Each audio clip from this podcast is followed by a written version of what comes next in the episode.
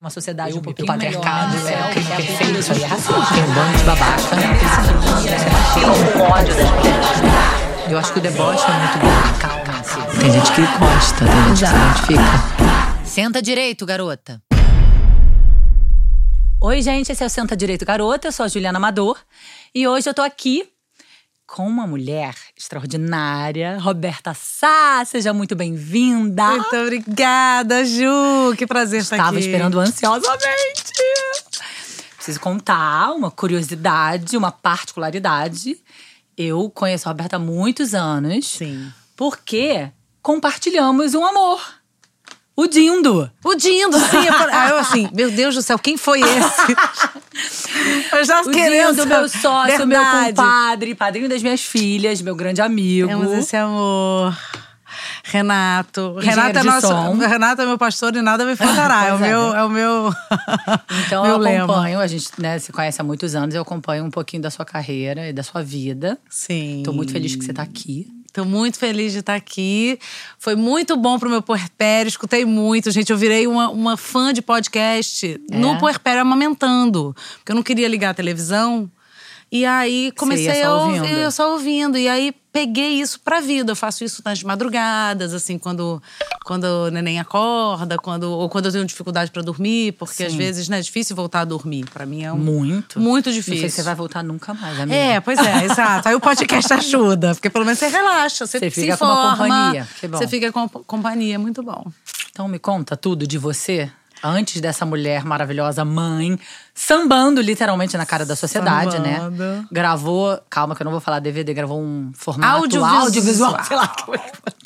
Audiovisual. Grávida? Grávida, tava com seis meses de gravidez. Maravilhosa. E quis fazer esse registro, assim, porque achei importante, sabe? Mostrar pra minha filha, quando ela crescer, que ela tava ali já desde o início e que. E que a música faz parte da vida dela, Sim. assim, dessa maneira tão bonita. E que ela inspirou esse disco também, porque foi uma coisa que eu fiz junto com o pai dela. Então, né, que me ajudou na direção artística. E, enfim, nasceu tudo junto, né?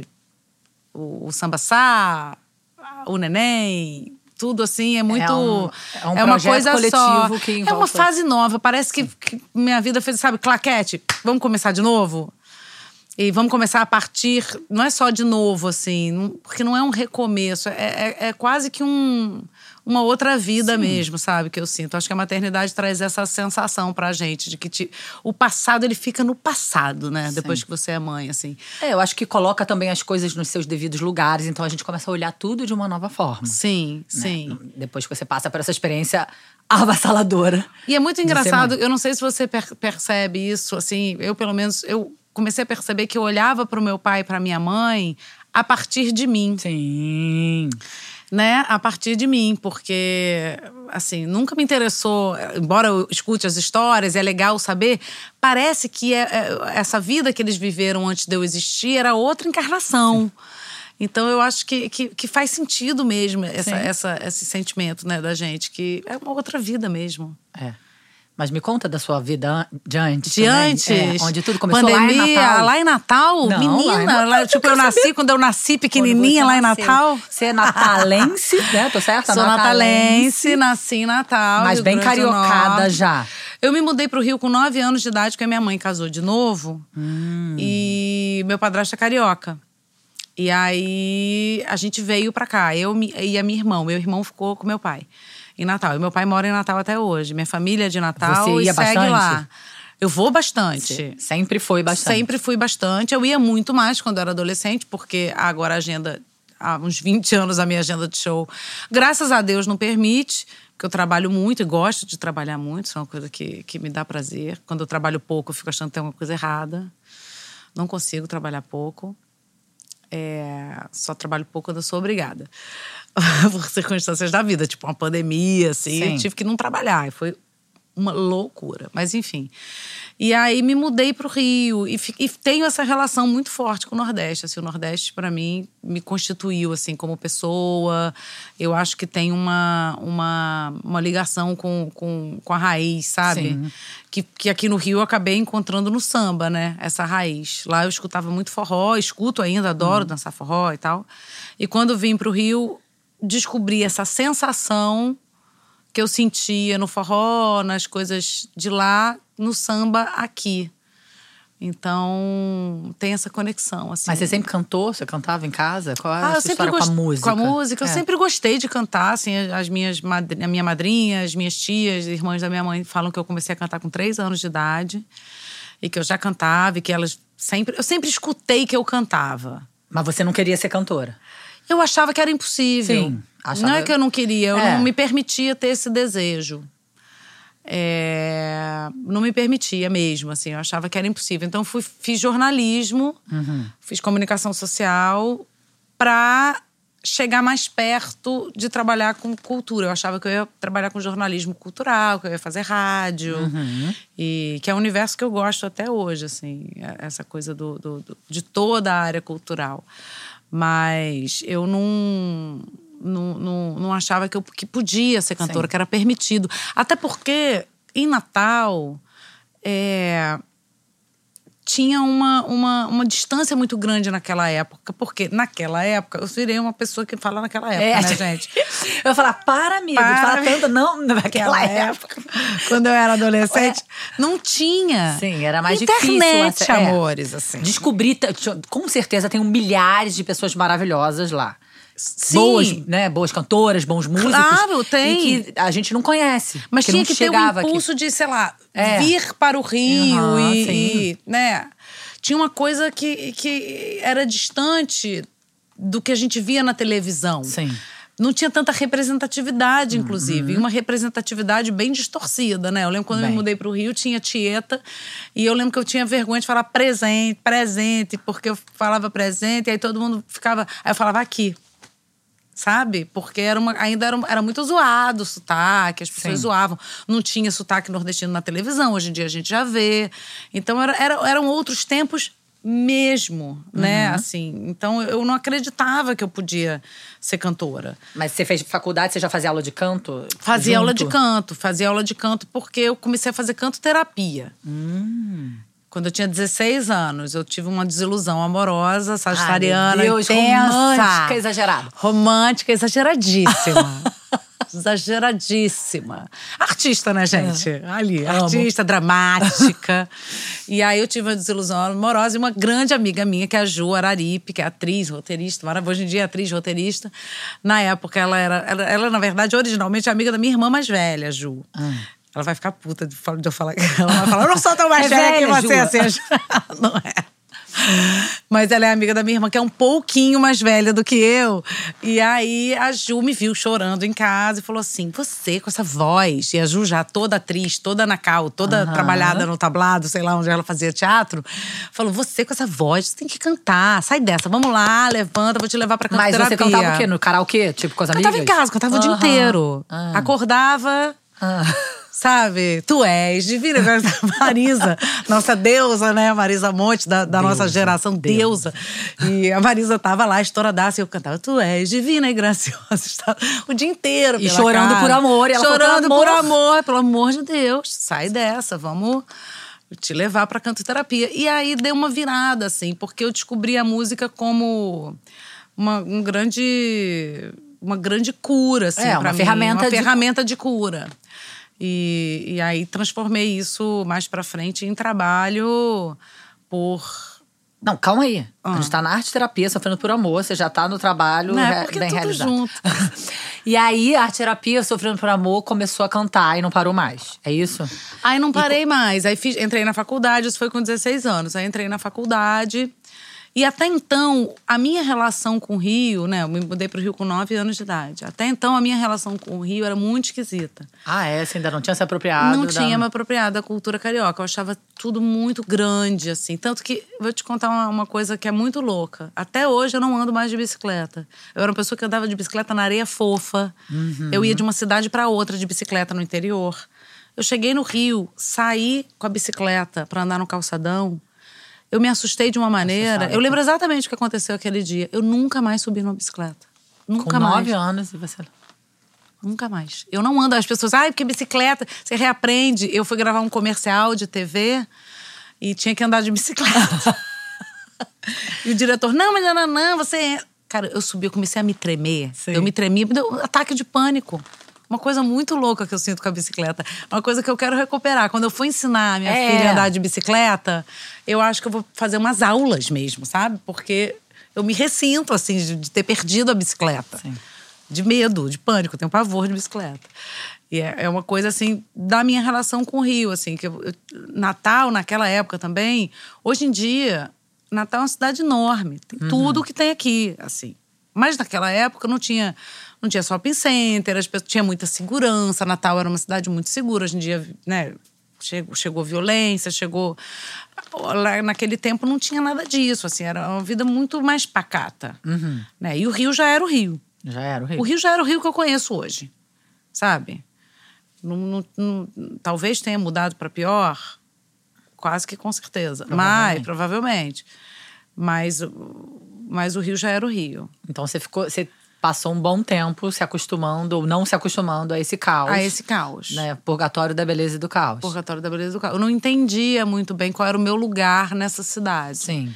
Né, com meu sotaque, amigos que eram os meus, assim, que turma que eu pertencia, assim. Eu tentei de tudo no Rio. Tentei ser patricinha, não deu certo. A doidona, a A Patricinha. doidona, a riff do Baixo Ai. Gávea. Olha, passei por várias fases. E não conseguia muito bem me achar, sabe? E aí eu cheguei na Lapa. Aí eu cheguei na Lapa já. Você tava ainda na faculdade? Tava ainda na faculdade, tava ainda na faculdade. Eu já tinha feito. Não, o Fama foi 2020, 2001, 2001 que eu fiz, 2002 que eu fiz Fama. Eu devo ter chegado na Lapa lá para os anos 2000, 2001 foi por aí. Mas você chegou na Lapa cantando? Ou chegou na Não, Lapa cheguei na Lapa de rolê na Lapa? tomando cerveja, Tomando cerveja, de rolê. salsichão ali, Ah. com farofa. E falou, pô, legal esse negócio Falei, aí. pô, quero esse ficar- negócio, esse negócio ali, esse negócio desses democráticos aqui. Gosto. Acho que eu gostei de dançar um forró, de dançar um samba aqui. Aqui é bom. Aqui eu gostei dessas pessoas que vêm pra cá. Achei mais misturado, achei Sim, mais engraçado. Fui me achando.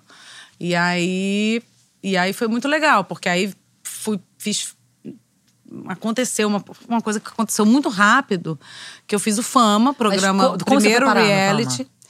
Eu cantava e cantava na cantoterapia, tinha as apresentações de fim de ano da cantoterapia, e que, inclusive, quem fazia cantoterapia comigo é a Ana Rato. Eu conheci a Ana Ah, Rato. mentira! Na cantoterapia. No primeiro dia de cantoterapia, Hum. primeiro dia, eu chego lá com 16 anos, 15 a 16 anos, chorando por amor.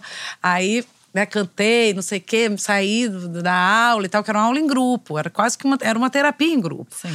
E aí eu descendo a escadinha da cantoterapia, a Ana com violãozinho, que era maior que ela, ela era bem magrinha assim. Aí chegou, você quer que eu toque Give Me Love pra você? Bonitinha. Aí a gente ficou amiga pra sempre, porque a Ana é uma fofura de pessoa mesmo. E aí, e a Ana, enfim, faz parte desse, desse meu começo. E chegou uma hora que eu comecei a ouvir da minha família dessas apresentações, é, comecei a ouvir da minha família assim: ah, você não quer fazer uma aula de canto mesmo? Sim. Você não quer levar isso a sério? Você canta, você gosta tanto de cantar, você fica tão bem. Mas então sua família te estimulava. Me estimulava. Me estimulava. Porque é uma ousadia, né? Uma pessoa que resolvi virar uma cantora É. numa família que não tem essa experiência. É, meu pai falou sentem mim. medo, né? É, meu pai falou pra mim assim, eu, eu eu acho que você tem um negócio aí, meu pai falou, sabe? Você não quer investir? Eu acho que você tem um negócio aí. E aí virou aquele negócio, ah, mas aula de canto é caro, não sei o quê. E meu padrasto falou, eu te pago as aulas de canto. E aí Começaram as aulas começaram de canto. as aulas de canto com a Vera Maria do Canto e Melo. E aí comecei a entender que se fazia vestibular para música, né? Que eu podia fazer música na faculdade. E aí eu fiz, comecei a fazer TPEM, Teoria e Percepção Musical na Unirio, que era um curso que tinha. E aí estava fazendo isso, canto e tal, fazia faculdade de jornalismo. E aí as minhas duas professoras, a minha professora da da, do TPEM e a minha professora de canto vieram para mim e falaram: olha, me, me ligaram, falaram que vão fazer um programa de televisão, estão procurando indicação de gente para fazer teste. Você, eu acho que você tem que ir. Eu recebi na mesma semana duas pessoas me chamaram para conversar sobre sobre isso. Tipo, acho que você tem chance de passar e tal. E aí eu fiz o teste. E aí passei. Não sei como eu passei também, sabe, Ju? Porque assim, eu acho que eu fiz o teste tão na certeza de que eu não ia passar, porque eu não tinha experiência nenhuma. Sim. E aí eu passei. E eu subi no palco do Fama, na televisão, Rede Globo, grua. Gigantesco. Gigantesco, aquele estúdio, aquela coisa Projac e tal. Eu tinha feito cinco apresentações na minha vida, porque eu fazia canterapia há cinco anos, era uma apresentação por ano. Apresentação para as famílias. É, para as famílias. Era isso, para cantar duas músicas. Eu não sabia. Sim. Então foi, foi muito difícil Foi, para tipo, mim. Jogou na cova dos, Dos leões. leões, assim. É. Mas abriram muitas portas? Eu acho que abriram muitas portas dentro de mim, Sim. honestamente, assim, porque eu acho que, na verdade, é. O, o- a coisa da Globo é muito grande, Sim, muito. muito grande, mas é também. É muita gente, né? Muita gente. É muita gente ali, é um funilzinho e tal. E, e para você construir uma carreira saindo de um reality de música é muito difícil. Tanto que você não vê Não vê. Não sei, tantas sei, é. pessoas. né? Não, tem o Tiaguinho, que tá super. Mas não tem a ver necessariamente Com ele ter vindo com ele um ter. reality, Eu acho é. que muito pelo. Acho que não. Acho que nada. Acho que tem a ver com o caminho que ele traçou depois dali. Acho que as portas se abriram sim, né? No sentido de. Sabe o que, que eu acho que mudou, que, que, que fez diferença? Por exemplo, eu saí do programa e fiz mistura fina. E deu sold out. Então eu acho que tinha um público para me ver. É. Isso, isso, eu, isso eu devo ao programa, esse início desse público. É. Né? É um palco, né? É Um um, grande palco, palco. É um grande palco e você tem uma A casa gente de fala 200. muito sobre isso com o BBB, né? É. É o maior palco do, do- do Brasil. Exatamente, mas tem pessoas que acontecem a partir dali Sim. e por causa dali, tem pessoas que só vão acontecer depois por causa de outras coisas. Mas ali você acaba tendo um contato, eu acho, com como funciona é, a, a classe. Talvez você comece a ter um, um, um olhar assim de nossa, existe uma classe artística aqui, você talvez fure um pouquinho dessa bolha, bolha. mas eu acho que é muito pouco, assim, não, não Mas acho que necessariamente programa- para todo mundo fure, Sim. entendeu? Mas quando você saiu do. É, é, o- é o comer. É um, a primeira frestinha, digamos Frestinha assim. de luz que se É. abre, mas abriram muitas portas dentro do que eu queria e do que eu não queria fazer. É. É, assim, tipo, eu falei, cara, eu não quero cantar o que eu não gosto. Não quero fazer sucesso a qualquer custo. Não é o sucesso que me atrai, sabe? No sentido desse sucesso. É, foi formando a sua personalidade artística. Né? artística, isso me interessou. E tive, demais. e tive pessoas que me auxiliaram, assim, dentro de uma completamente, né? De uma estrutura super privilegiada, porque tive acesso à aula, tive acesso, Sim. né? Pude pagar aula de canto e ter pessoas para tive conselheiros, assim como o Felipe Abreu, que foi muito importante para mim, é muito importante para mim. foi. Você conheceu no programa? Conheci no programa e aí ele foi no meu primeiro show do Mistura Fina e depois disso ele me chamou para conversar, falou: "Acho que você tem um repertório, acho que dá para você começar a trabalhar, vamos pensar em fazer um EP" né, um, uma- um, um- demo, um disco demonstração. E aí eu fiz, é, gravando cinco músicas, e aí saí distribuindo nas gravadoras, saí distribuindo. Sabe, eu ia pessoalmente, ia lá, distribuía, fiz aquele rolê todo. E, para minha grande surpresa, me retornavam, me Ah, é? ligavam de Tá bom. E falavam: olha, eu recebi telefonema de todas as gravadoras de volta, da Sony, da Universal, todo mundo falando: olha, o seu, o seu disco é lindo, mas não vai vender. Então a gente não tem o que fazer. Hum. Eu, eu indico para você uma, uma carreira independente. Hum. Acho que você tem que continuar, mas não tem, não tem espaço para você no no mainstream, Mainstream. sabe? O mainstream não tá aberto para você. Eu falei, tá bom. E aí fui fazer. Mais uma porrada, né? Ou não? Não. Não? Eu meio que sabia, eu acho. Sim. E eu acho que eu queria, assim, eu achava legal ser independente. Subversiva. Eu achava legal ser independente. Ainda bem que e eu não não tava entendem. pronta. é. E eu não tava pronta, Ju, honestamente. Assim, Sim. eu não tava pronta. Isso foi importante, Seria né? Para o seu processo de formação. mim. É. Muito importante. Muito importante. Meu caminho, ele, ele tem o meu ritmo. Uhum. Eu não tenho estrutura emocional pra. Hoje em dia eu tenho estrutura emocional pra qualquer coisa. É. Mas eu tô com 42 anos, Sim. entendeu? Então aí tudo bem. Mas eu com 20 anos, eu não tinha estrutura emocional pra virar um fenômeno, entendeu? É. Eu acho isso dificílimo. Quando eu vejo isso acontecer com as pessoas, eu falo, gente, tomara que essa pessoa esteja Sustente, né? sustente, não esteja assistida É, psicologicamente, sustente porque psiquicamente mesmo. É, É, é- A gente sabe que é problemático. É, é problemático. Eu não, de, não desejava isso para mim e acho que. Mas aí depois dos cinco nãos, o que, que você fez? Qual foi a sua. Ah, eu recebi um sim, que foi. Eu, eu deixei. Eu tinha um amigo na Som Livre. Ah. Que era DJ, que, que o André Werneck. O André era DJ, eu conhecia ele das festas que eu ia e tal. E o André me falou assim: Roberta, eu fui lá deixar na Som Livre, encontrei o André. E você tava curtindo a vida doidado nessa época, Na jovem, faculdade, faculdade. jovem. Curtindo a vida doidada, não, que eu era caretíssima. É. Minha irmã falava, ah, você é muito pudica. Velha, santa. Velha, santa, saco. Só, só fiquei doida depois. Graças a Deus eu tinha esse tempo. Mas eu era bem, bem santinha, assim. E tava lá certinha no meu caminho, na minha faculdade. E o André Werneck virou pra mim e falou assim: olha, o Gilberto Braga me ligou e falou. Novela, ah. novela falou que tá escolhendo para a trilha da próxima novela. E o que você faz tem a ver com as novelas do Gilberto. Uhum. Que na- na- o meu repertório tinha a ver com o Manuel Carlos e Gilberto Braga, né? Que era aquela coisa, uma bossa nova, Novela das um nove, samba, refinada. novela das nove. E aí. E aí eu deixei na portaria do, Do? Gilberto Braga. Que com um mora na casa dele. Ah, que fofe. Eu ah. mandei, oi Gilberto, eu sou a Roberta e tá aqui, eu queria que você escutasse, acho que você vai gostar. E aí ele me ligou, o Gilberto, deixei meu telefone, ele ligou. Falou: olha, se você gravar, eu tô precisando de um intérprete pra gravar a vizinha do lado, do Dorival Caymmi. Se você gravar e eu gostar, eu vou. Entra Escolher na essa- novela. Eu falei, então tá. Eu falei, meu Deus do céu. Eu lembro de ligar, desesperada, assim, pro Felipe, pro Rodrigo Campelo, que produziu a faixa. Eu falei, pelo amor de Deus. Não, mas não tem tempo, uma semana. Eu falei, pelo amor de Deus, vamos gravar. E aí conseguimos gravar. Gravei a vizinha do lado lindo e ele gostou. É lindo, com o Disseu Leite, assim, Rodrigo no violão. super bonito e super singelo também, assim, uma coisa que a gente gravou em um dia e, e, e mandou e rolou. E a partir daí eu.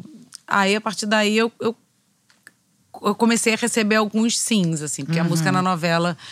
Naquele tempo, acho que hoje em dia ainda é. Né? mas- Antigamente vendiam CDs de é, novela, né? Só é, das músicas. Só das músicas. Acho que hoje em dia é menos. Acho que hoje em dia com TikTok e tal, né? Assim, um artista jovem acontece muito mais através do TikTok. mídias digitais, né? É, É, rede do- social. das redes sociais de uma maneira geral do que. Mas na nossa época, gente, Na, na- naquele tempo. Parece missa, né? Naquele tempo.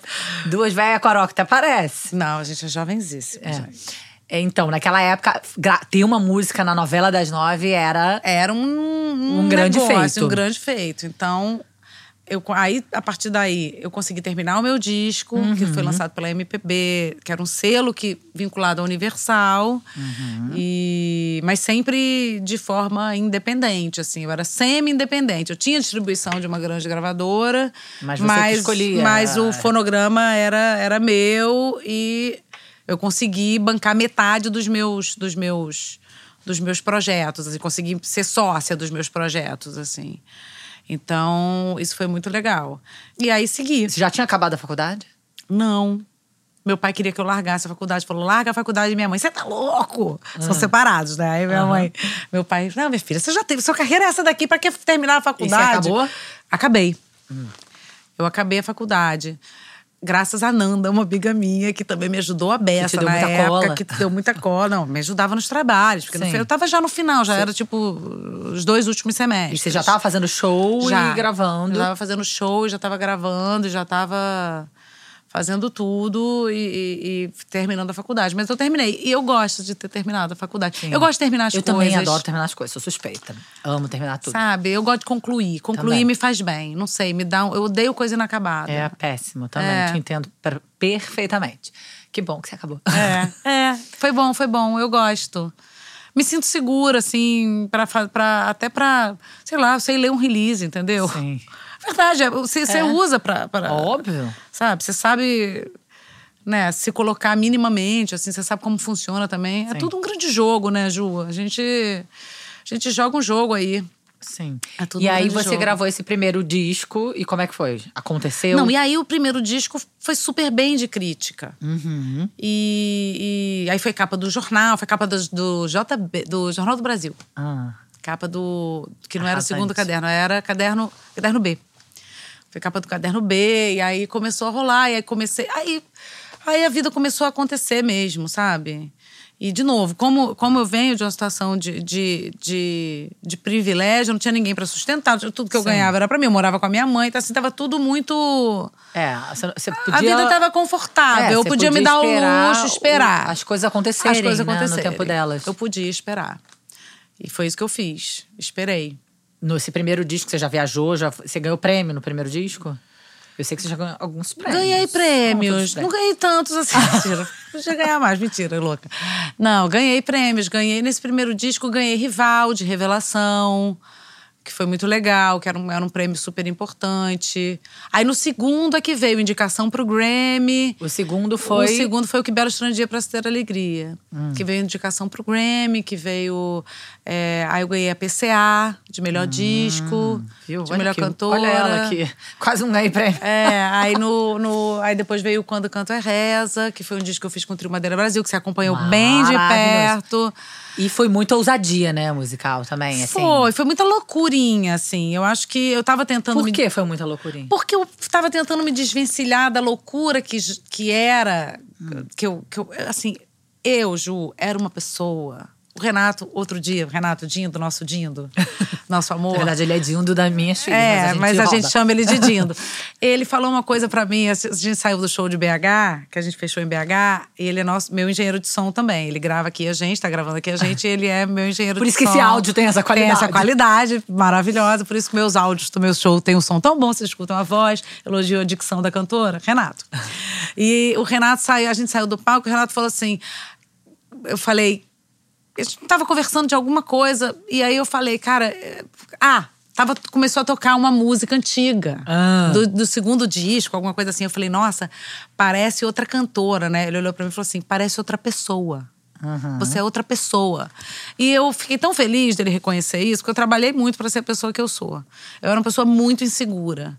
E isso me causava catástrofes, assim. Era catastrófico. A insegurança ela é catastrófica na vida de É, uma mas pessoa. você sabe que a insegurança não é culpa sua, né? A insegurança também tem a ver É. com uma estrutura social machista que faz com que você duvide de você o tempo inteiro. Exatamente. E compreender isso Nossa. é dar uma virada Muito, muito. e você enxerga, começar Não. a enxergar o mundo sob essa ótica, porque é um, é um ponto de vista. Claro. Você muda tudo. Muda tudo. Você muda. Não, é evidente a sua segurança hoje em dia, a É. sua maturidade artística, né? Você é uma mulher maravilhosa, mas assim, é evidente sua transformação no palco, cantando, É. em tudo. Mas é natural também. E é isso. É uma mulher, né, de Natal, aqui no Rio, Sim. que foi jogada numa grande emissora, faz aí, e construindo, né? Porque, cara, tá- tá todo mundo falando. Todo, a, a sensação que a gente tem é que o desejo é que não dê certo, né?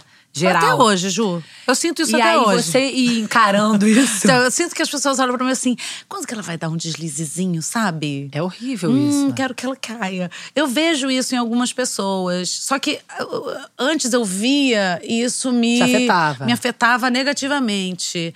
E, e isso me instigou hoje em dia uma, uma coisa de não, sabe? Eu, eu sei fazer, eu vou Sim, fazer, ó, tenho sabe 20 fazer. anos de carreira. É isso. E não importa, sabe? A coisa do, do. Quando você também muda a perspectiva do que é sucesso pra você, Sim. sabe? Pra mim, sucesso é minha saúde, é comer bem, é dormir bem, que agora eu não tô conseguindo porque. Esquece Neném essa. de né? oito, esquece essa, mãe. Esquece essa. Esquece dormir bem. É, dormir bem, esquece dormir bem. É, trabalhar com uma Sabe? coisa que Mas você trabalhar ama. com uma coisa que você ama. Fazer aquilo que você acredita. Constantemente. Não, e fazer aquilo que você acredita. Eu É acho isso. isso, pra mim é muito precioso. É muito precioso. Eu digo também como atriz, como aqui a podcaster, apresentadora, poder, eu de verdade, parece assim, ah, ela é tão emocionada, eu, né? Uhum. Porque eu sempre falo, eu vou conversar com uma mulher foda.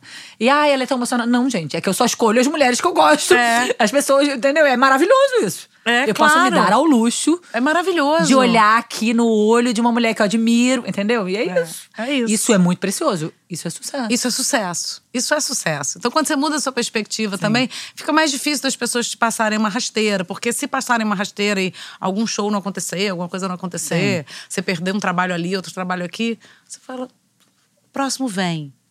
Entendeu? Vem o outro trabalho. Sim. Ah, tô num tempo de baixa, porque tem. Cara, vamos lembrar de quem sofreu de verdade com esse, Sim. nessa, sabe, na- na- historicamente. Então, você ameniza, você vai botando, sabe, vai diminuindo também a, a sua a sua sensibilidade, sabe? Vai, vai se cercando melhor. É. Vai criando seus murinhos e falando, isso aqui eu não admito. Então, você aprende também a deixar pra lá É, pessoas. se proteger. É, se proteger. Falar assim, essa pessoa gostar de quem gosta de você. É, muito. Isso tanto em relação a quem tá trabalhando com você. Eu só, eu só trabalho hoje em dia com quem gosta de mim. Isso, Eu não, não sempre foi assim. Então, meu ambiente de trabalho me botava muito para baixo, assim, eu- eu- com alguns poucos, mas às Porque, vezes basta uma forma, frase, a sua né? vulnerabilidade. É, a pessoa ir É. ali na sua vulnerabilidade, né? Exatamente, de você tá passando o som e o diretor musical olhar para você e falar assim: "O que você quer, florzinha?" Sabe? Aí Sim, é. Violência. né? violência. Então você vai entendendo isso como uma violência, sabe? E vai isso aqui não serve mais pra mim. Olha, sou grata ao que vivemos até agora, até mas sabe? Isso, isso é pra todas as relações, sabe? É. Agradeço as coisas boas, mas tá me ferindo aqui, não quero mais. Vou embora lindamente. E eu acho que isso me deixou muito segura, sabe?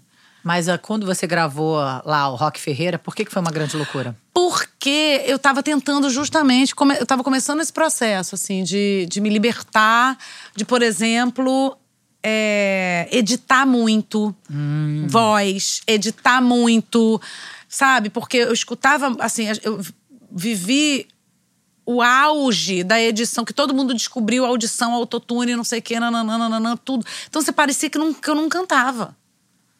Porque tudo tinha que. Meu Deus, olha essa nota. Era um negócio assim. É, um preciosismo exagerado. exagerado e desumano. É. É não natural. E não é pra ser assim, Entendeu? né? E o autotune, ele, ele é uma ótimo, um ótimo recurso, até estético. Você pode usar ele esteticamente. Você não precisa usar a afinação só como uma coisa corretiva. Você pode usar. né, o, o funk usa muito isso de forma estética, fica aquela vozinha mais de robozinho e tal. E é, e é bonito e cabe naquele, naquele tipo de música, enfim. Mas eu fazia samba, fazia música tradicional, música folk, né? Folclórica. E isso não. A naturalidade, É. né? Não era uma música pop. Meu- Desumaniza, né? Desumaniza. Muito- Então, ali foi muito doido, porque a gente achou que estava indo por esse caminho. Quando eu vi, a gente estava editando um monte de coisa. E, e foi muito confuso, mas é um disco, é um resultado. Foi, foi o disco mais trabalhoso que eu fiz na minha vida. Mas é maravilhoso. É, é um disco que até estudam e tal. Mas é um disco. E talvez foi uma, também uma afirmação. Eu vou fazer algo que é, não é comercial. É. E eu vou fazer, e vou fazer bem feito. É. Foi um aprendizado muito grande também, assim. É, tudo é, né? Sim. Mas eu adoro o trio e, e- e trabalhei com eles diversas vezes depois, assim, com todos eles. Mas aí nessa época você já estava casada. Tava com Pedro Luiz, tava Ah. casada com Pedro. Quero saber. Conta antes. Pedro- Onde tudo começou. Ah, eu Tá comecei. achando que vai falar só de Meu música Deus aqui, do céu. gatona? Não, eu conheci o Pedro, eu tinha 24 anos. E aí a gente namorou uns três anos e casou. E Casamos, fizeram parcerias ficamos- musicais ficamos 10 também, né? anos juntos, fizemos parcerias É. musicais lindas, assim. Uma pessoa que.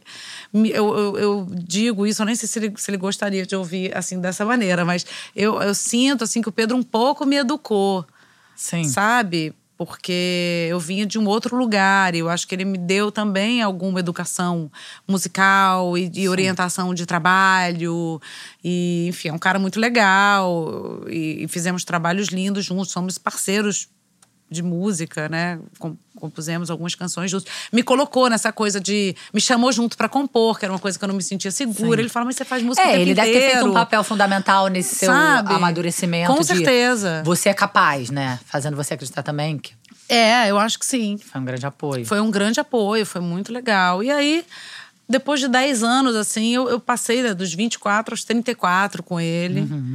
Com 30 e poucos anos, assim, eu, eu- acabou, né? O amor foi para outro lugar e eu acho que foi muito bom para mim, assim, ter vivido outras coisas, sabe? Eu precisava, me deu uma necessidade de viver outras coisas. Eu precisava viver outras coisas. Eu tinha passado a minha vida inteira namorando. É.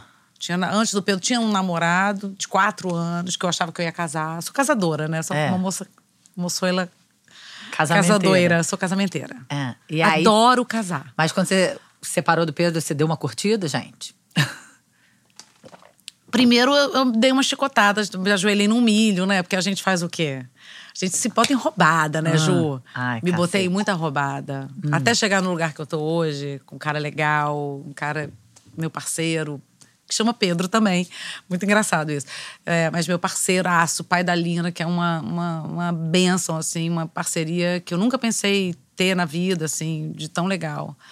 Então, eu dei uma. Uma suada. Deu uma suada? Uma suada. Fiz umas merdinhas aí, umas cagadinhas. Ah, mas tudo bem, é isso. Fizeram muito comigo. É isso. Eu Sou, ó, guardo no coração, assim. Foi muito importante pra mim, até pra construção. Sabe? É. Chegar no lugar e falar assim, cara, isso aqui eu não quero É, mais. Não te serve. Não me serve. Emocionalmente. pra- Emocionalmente. nas- em todas as relações, eu É. sempre falo que a gente saber o que a gente quer. E isso, assim, quando gente- eu falo assim sobre gozar, sabe? É. Sobre prazer. Eu falo, gente, isso é política. É. Porque se eu não. Se eu sei o que me dá prazer, eu não me boto em situações, entendeu? Que me botam pra baixo, sabe? Sim. É- é- tudo tá ligado. Eu concordo Então, o com controle você. do nosso o controle do nosso corpo, do nosso prazer, do nosso talento, sabe? Saber quem a gente é, saber o nosso poder. Não, a Exatamente. gente sabe fazer sim. É. Tem um monte de homem merda fazendo um monte de coisa e, e ganhando muito mais que a gente, entendeu? E a gente Sempre. tá o tempo inteiro, É. sabe, nadando, nadando, nadando, nadando, e caramba, sou boa. E aí uma outra amiga de verdade tinha que olhar no seu olho e falar: "Você é, foda". É.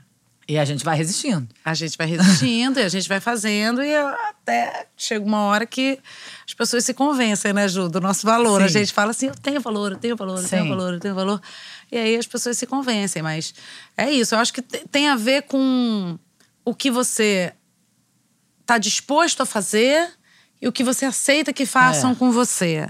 Sabe? Eu acho É, que é tipo até onde o seu também, é. limite. Até onde você vai abrir concessão, até onde você É. não vai abrir. E, e- e eu acho que eu passei muito tempo sem dormir, né? Eu dormia, assim, não, não pelo mesmo Antes da motivo de maternidade. agora, antes da maternidade, mas tomei remédio pra dormir, tinha muita dificuldade ansiedade. dormir, Eu ansiedade. também tenho bastante insônia. É, tinha muita insônia. E. E o Pedro, meu marido, hoje fala assim: Isso aí é antes de mim, porque agora você deita na cama e dorme. Ele tem toda a razão, assim. Sério? Eu Então você comecei a curou dormir. mesmo? Curei totalmente, gente. Que Pedro curou minha insônia. Mas eu acho que tem a ver.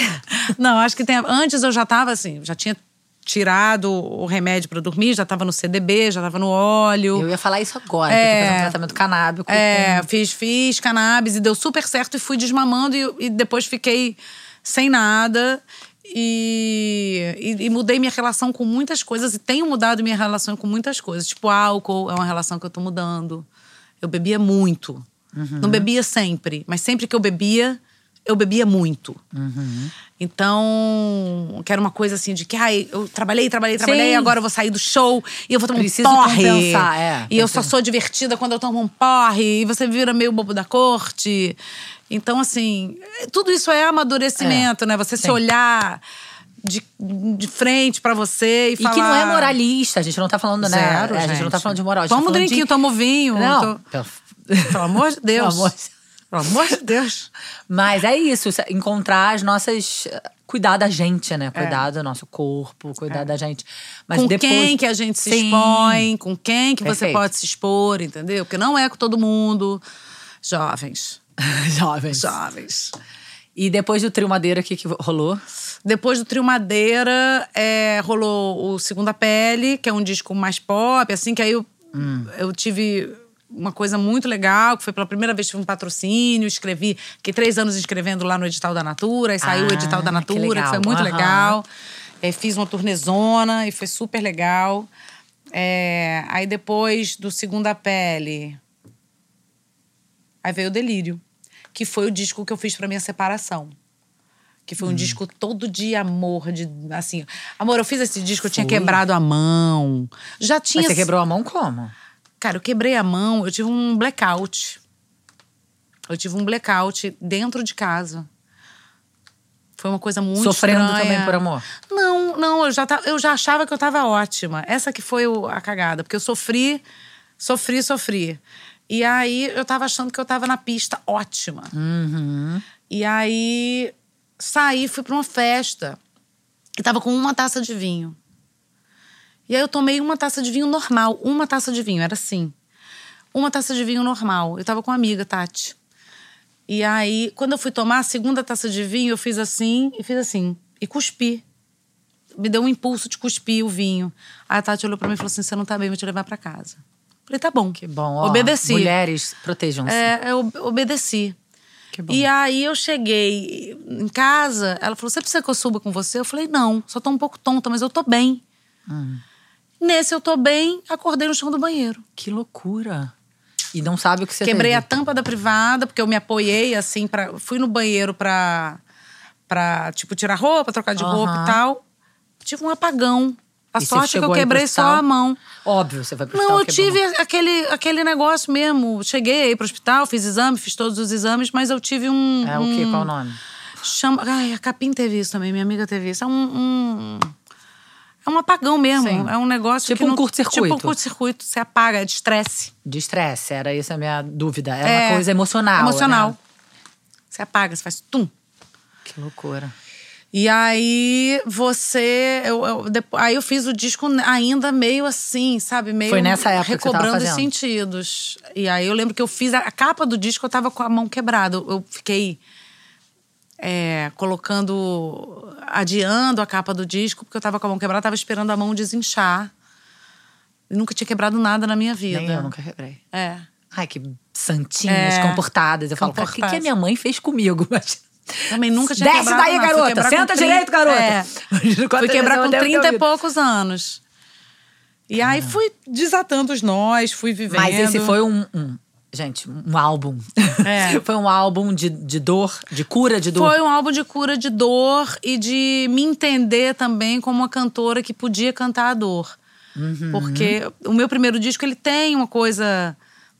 é, que tem uma coisa introspectiva e tal, mas o que funciona muito pra mim no palco é a alegria. Uhum. Eu sou uma cantora muito da alegria. E adoro. É eu adoro fazer show pra galera cantar junto. Eu gosto, é uma sensação que Sim. que é- eu, eu, eu tenho domínio por isso, sabe? Eu, eu, gosto. Hoje em dia me dá tesão cantar alegria. Mas, mas eu precisava abrir. Eu, eu abria o show com um samba lindíssimo do, do César Mendes com, com o Capinã, que era. Não posso esconder o que o amor me faz. A sua ausência dói, eu não sou capaz. E era assim, né, uma coisa. Eu fiz esse disco todo meio sentido, assim. E foi muito bom fazer. Eu gostei Lógico, de. você cura, né? Você curou na dor. Você curou na arte. Na né? Arte. Foram na arte. cinco anos de turnê. Foi uma turnê longuíssima. Um disco que não teve patrocínio, que não teve prêmio, que não teve. Ninguém prestou atenção no disco. O disco passou batido pra crítica, assim. Não foi um disco. Não teve crítica negativa, mas também não teve aquela coisa, ai, que descasso, não sei o que, não, não, não. Delírio tava lá, um disco bom que saiu, é esse aí. Cara, fiquei cinco anos trabalhando esse disco. Até hoje é um repertório que as pessoas pedem muito. Tinha música inédita, tem música inédita feita pra mim, do Martinho da Vila, música inédita da Adriana Calcanhoto. É, foi quando esse disco, o Delírio, foi quando eu me comecei a me atentar para pro lance do patriarcado. Que eu falei, ó, Ah, é? quero. É, tanto que eu pedi pra Adriana uma- um samba que falasse. Mas você viu- sabe, Oi, da Adriana mulher Calcanhoto, um poderosa. Oi, Adriana. Calcanhoto, faz um Ai, samba pra mim. Que eu sou Eu foda. Não, mas não é nem foda, eu sou cara de pau, Ju. Ué, mas ainda bem, né? Sou cara de pau. Eu peço. O não eu já É. tenho, não é mesmo? Não tenho, não, não tenho, eu não tenho o menor problema de receber não. Não tenho mesmo. É, que legal. Eu tinha problema em dizer não. E Uhum. tenho. Eu, até hoje eu falo não e fico assim. Mas o que, que eu posso fazer para eu dizer sim para essa pessoa? Será que eu tô errada em dizer não para essa pessoa? E, e isso é uma Isso- coisa que tem que trabalhar. Muito, porque Né? isso é mais uma das coisas que, que é a base do patriarcado, que é a mulher que não sabe dizer não, né? É. Que tem a ver com o nosso consentimento, É. com abusos, com várias Exatamente. coisas. Exatamente. Que- E a culpa é sempre nossa, né? Sim. Então, assim, eu, eu entendi que dizer não evita abusos, Claro! né? Evita, porque você. Porque dizer sim querendo dizer não é violência. Exato. Em todos os sentidos. E aí você falou: Oi, Adriana, faz um samba pra mim. Falei, oi, Adriana, faz um samba pra mim. E aí? E aí ela fez, ela, ela fez. Eu falei, olha, eu quero um samba. Mas aí eu falei, eu falei, eu quero um samba da mulher O samba sempre fala da mulher como musa, da mulher como. Objeto, né? Ela, ela tá sendo vista ou É, desejada, ou ela não é o sujeito é, da ação. Exatamente. Eu falei, eu quero um samba que ela é poderosa. Ela fez Me Erra. Hum, maravilhoso. Sabe? Estou subindo o morro de Mangueira, rainha da minha bateria. Muito maravilhoso, muito maravilhoso. Então ela fez essa música que, né, e pedi isso pro Martinho também, da Vila. Hum. Falei, Martinho, eu queria uma música que a mulher fosse protagonista e que ela que sabe, que ela falasse pro cara que ela ama, que ela quer, que ela deseja. Aí ele fez amanhã é sábado, que ela Gente, chega alô, casa. alô, Martinho. Eu tava fazendo, eu tinha feito turnê com a Adriana e com o Martinho Ah, nesse ano. Eu sim. fiz uma, esse ano foi um ano muito legal que eu fiz duas turnês, uma com pro prêmio da música que eu fiz com, com a Adriana. É, isso foi 2014. Com a Adriana. Você é boa das datas, né, cara? É porque é data de disco, É. entendro. Mas então Pra os é discos bem eu marcado, lembro, né? é bem marcado. Porque a minha vida eu acho uma eu grande sou horrível bololô. também. É Ah, um grande bololô. Mas eu lembro disso perfeitamente Sim, porque foi o ano que marcam, né? é, foi o ano que eu da concepção desse disco. Às vezes nem sei o ano do lançamento do disco muito, mas sei quando eu tava fazendo. É, gestar não é, fácil. É, não é fácil. gestar. A gente lembra o ano que a gente Sim, estava. é verdade. Né?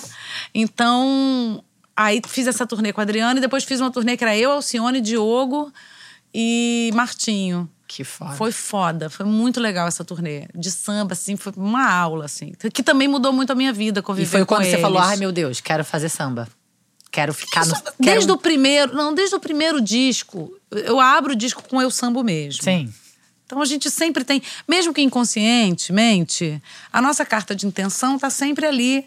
Muito Uhum. clara, né? Eu, eu, eu costumo dizer que quem quiser me conhecer, basta escutar meus discos, que tá tudo que eu penso ali naquelas E letras. é bem você, né? Sofisticada, popular. É, sou essa, essa tudo coisa louca, coisa, essa tudo, ao mesmo tempo. Tudo misturado. Então, é, tá tudo ali, assim. Depois disso, fiz o Delírio, que era um disco de samba, mas um disco muito baseado no samba e no samba canção, né? Porque tem sim. músicas mais profundas, assim, de. de é, é, mais sofrência. Um disco de samba sofrência. Abri essa categoria aí pra galera. um samba sofrência. Fiz um samba sofrência. E aí veio pandemia. Depois disso veio pandemia. Ah, não, aí depois veio o giro. Tirou onda. Aí depois veio o giro. Que eu fiquei, virei parceira do Gilberto É, Gil. será que tá dando certo, né? Eu tô ligando É. pra Martim, Martim da Vila. Tô ligando... Não, mas o Gil, o Gil, você sabe que foi uma coisa assim muito louca, porque eu tinha vergonha até de falar na frente dele. Assim, eu ia pra casa do. o Jorge Bastos Moreno, que era um jornalista, vivia me convidando pra ir na casa dele. E aí me convidava, me convidava, eu nunca ia. Um dia encontrei com Você ele numa vergonha? festa. Eu tinha preguiça. Ah, tá. Eu tinha preguiça. Uhum. Eu tenho preguiça de sair. Eu tenho preguiça. Eu sou preguiçosa pra sair. Eu gosto muito de ficar em casa, Ju. A minha casa é assim o meu lugar favorito da vida. Então, agora então, Pois é. que é tipo minha filha e meu marido, eu, não entendo, quero é. mais nada, nada. Quero ir pra casa, quero ficar em casa. É, então eu tinha muita preguiça, assim. Tinha preguiça, tinha preguiça da coisa celebritista. Sim. Eu tenho Do preguiça lobby, do né? lobby. Eu, eu Ah, eu vou ter que ir lá falar. Vou ter que ir lá, fazer falar, uma média. fazer uma média e tal.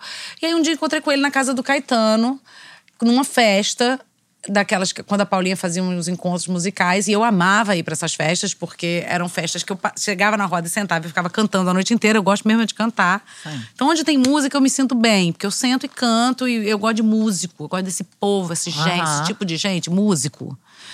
Eu acho que eu sou músico nesse sentido. Eu gosto, eu gosto de músico. Eu gosto de, de, depois do de show, celebridade, de tomar social. cerveja Sim. com músico. Eu gosto desse, dessa, dessa... Dessa categoria de dessa pessoas. categoria de pessoas.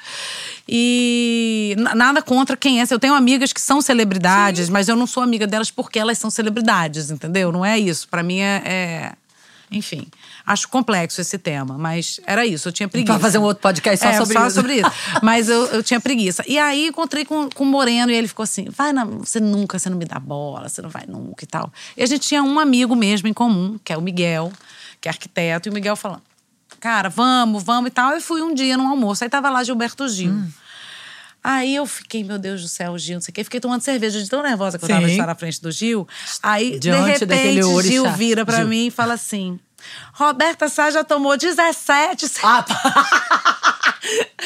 Falei, Gil, você tá contando as minhas cervejas. E eu, 17? Esse número. Esse número alto, e pior que era bem capaz. E aí. E aí foi engraçado, assim, porque a gente começou a conversar. Eu comecei a frequentar muito pra encontrar o Gil mesmo. Deu Pra match. conversar, deu match. Na casa de Caê deu Na- match. Não, na casa, não foi na casa de Caetano. Na casa de Caetano encontrei o Moreno, depois fui pra casa Ah, do tá. Moreno. Encontrei o Moreno na casa do Caetano numa roda. E o Gil na casa de Moreno. E o Gil na casa de Moreno, que eram esses encontros que aconteciam. E aí o Gil fez uma música pra mim. Aí depois ele fez outra. Você tá aí eu muito olhei e falei, ó, amiga. mas isso foi, eu não pedi. Pra Então- Adriana eu pedi, pra Martinho eu pedi pro Gil. Que ganhou. Eu ganhei. Eu ganhei. E aí. E aí ele, quando Se ele você não tivesse convencida ainda, hein? quando a gente fez a terceira, aí a gente virou parceiro. Quando a gente virou parceiro, eu falei, Gil, acho que eu vou fazer, vou pegar essas três, e vou fazer um disco só de Gilberto Gil. Pego três inéditas, pego sete. Aham, não inéditas. sucessos. E ele não parou mais de fazer, a gente ficou parceiro, a gente fez o disco inteiro. São 11 canções inéditas do Gil.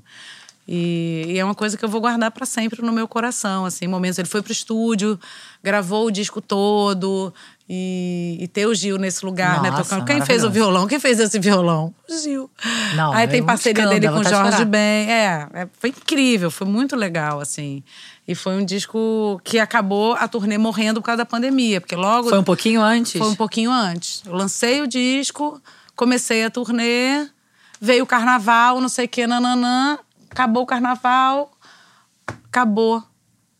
Aí a gente foi pra Serra, eu fui pra Serra com a minha mãe. Você tava solteira na pandemia? Eu tava namorando pessimamente. Tava Namorando muito mal merda. parada. Tava namorando uma coisa que já tinha acabado, aí teve um revival no carnaval, Hum. e já era uma relação abusiva, esquisita, e aí meio que deu uma colada em mim no. Coisa, aí terminou, aí voltou. Sabe aquela coisa? Eu nem sou de terminar e voltar, mas foi uma coisa bem esquisita que aconteceu. Mas aí Mas também na pandemia tava todo mundo muito sozinho, sozinho, vulnerável, vulnerável. Mas eu fiquei mais ainda, porque eu tava numa situação muito ruim. Ainda bem que eu tenho pai e mãe. Sim, aí você terminou Aí com terminou esse abusivo. com esse abusivo. Que a, gente não, a e- gente não dá nome de Não, abusivos, de aqui a jeito gente só nenhum. fala o abusivo. Eu acho que a gente devia começar a dar, acho que a gente devia Não, começar a é. não cumprimentar, Pois é. sabe, Ju? Eu tive alguns, algumas relações abusivas na vida depois do meu, do meu casamento, que foi muito legal. Eu tive um casamento com Pedro Luiz muito legal. Sim. E eu, eu sempre, até então, eu tinha sido muito bem tratada. É, você tinha uma relação, né? Você tinha- Saudável. Saudável. E de repente, De parceria. me, me hoje em dia, depois de tanta análise, acho que era eu vivendo meu processo de separação e minha reconstrução, me coloquei numas roubadas.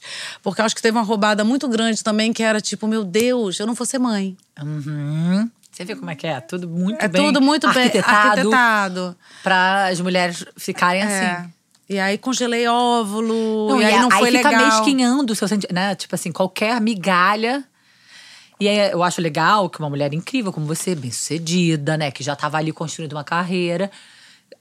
Conte isso, porque a gente pensa que, ah, não, né? é, Se eu, se eu, me, se eu, sou- se eu vivo uma relação abusiva, eu sou uma merda. Não. Não. Estamos todos sujeitos a isso por causa disso. É, eu vivi algumas relações abusivas, não foi só uma, assim. E eu acho que a gente tinha que começar a não cumprimentar essas pessoas, eu não sei. Porque você vê que elas repetem com outras pessoas. É, com certeza. Sabe? Você vê outras mulheres caindo e você olha pra mulher com muita compaixão. E eu, eu recebi, eh, de uma ex-namorada desse cara, eu recebi uma mensagem. Jura? Eu acho isso tão legal. Foi Ela muito legal. te avisar. Ela me avisou. Sim. Ela conseguiu. Através de um amigo em comum. Ela falou: "Pra- fala pra Roberta que comigo foi assim, assim, assim. Pergunta pra ela se tá assim pra ela também. E tava. E pra mim foi fundamental pra eu não. Nossa, eu pra eu conseguir não voltar mais, entendeu? Eu falei. "Ah, Nem gostar desse cara eu gosto. O que eu tô fazendo aqui? Sabe? É. Nem amor sinto. Então. Por que, que eu tô me sujeitando a isso? E aí, aí, olha que coisa louca. Aí eu falei: eu não vou ter filho. Tô com 40 anos, vou ficar solteira e não vou ter filho. Mas isso na pandemia. Isso já no finalzinho da pandemia. eu falei, não vou ter filho, eu não solteira. quero ter filho, tô solteira, vou ficar na pandemia solteira. E fiquei, encarei solteirice na pandemia e foi bom pra mim.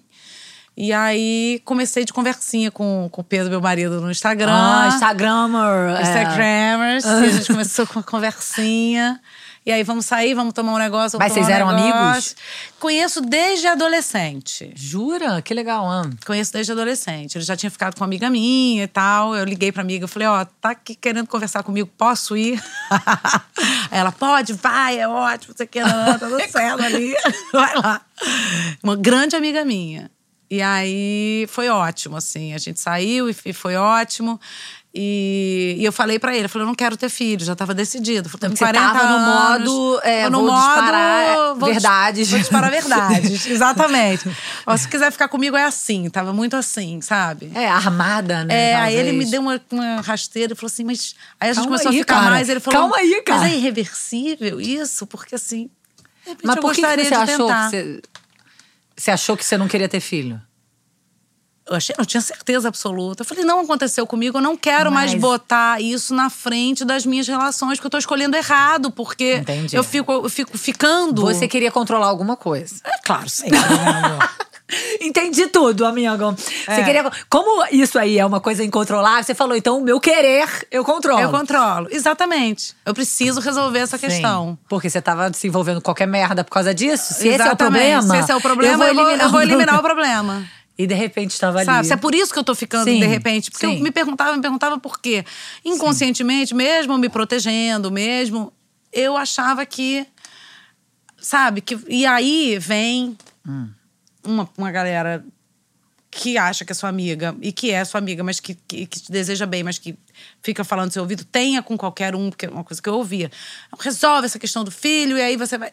Até que uma amiga falou isso pra mim, falou assim: a mesma do vinho, que eu cuspi o vinho, muito Ah, minha amiga. ser- quero ser amiga É, dessa amiga. ela foi embora do Brasil, Ai, infelizmente, morrendo de saudade, mas enfim. Ela, ela me falou por telefone, ela estava morando fora, eu liguei pra ela, falei, Tati, preciso falar com você. E aí, porque eu tava congelando óvulo E e, é tal. Não, ela não, não foi mãe. Eu falei, preciso, por isso mesmo, eu falei, eu preciso conversar Entendi. com você, porque eu entender esse rolê aí. Não sei se é compulsório esse meu desejo, É, não sei. a maternidade compulsória, eu, eu não. Eu, você tá feliz não sendo mãe, né? É. A gente precisa falar disso. A gente É. precisa falar disso. É. Porque senão parece que uma mulher que não é mãe não é completa. Não é completa. E eu fui buscar essa completude ali, fiz umas- uns trabalhos E ela falou, espirituais ah. também. É, ela falou, cara, você, você, Roberto, eu te conheço e o que você precisa na sua vida é de um parceiro. Você funciona como parceiro. Você não quer um filho, você quer um parceiro, você quer um companheiro de vida. Você tá buscando nesses caras um Aham. grande companheiro, e você, porque você é uma grande companheira. Sim. E aí você fica sendo uma grande companheira pra um bosta. Cocô. Um cocô. Aham. Não tá rolando. Não tá rolando. Que é o que acontece com a maioria das mulheres. Eu vejo isso acontecer. A mulher sendo uma puta parceira. Uhum. Maravilhosa, E incrível. o cara, sabe? Isso aconteceu comigo uma vez. Aconteceu duas vezes. E eu tava cansada, sabe? De me relacionar. Então acho que quando eu cheguei num cara muito legal, eu, eu, eu falei, cara, eu vou jogar Mas limpo. rolou essa busca pra, na espiritualidade Rolou, rolou. antes disso? Antes disso, rolou, fiz, fiz uns trabalhinhos, fiz umas limpezinhas. Falei, cara, vou me limpar pro universo me trazer o que. Pra que eu seja eu mesma, né? É. E não, não fique contaminada pelo querer dos outros. É- é Exatamente. eu falo isso, as pessoas falam, ah, ela fala, a Juliana com esse discurso feminista age como se as mulheres não tivessem, é, fossem crianças. Gente, é tão difícil a gente saber o nosso querer, porque é o tempo inteiro. O, todo mundo falando pra você o que, que você deve desejar, quem você deve ser. Que é isso. É igual você comer muito açúcar.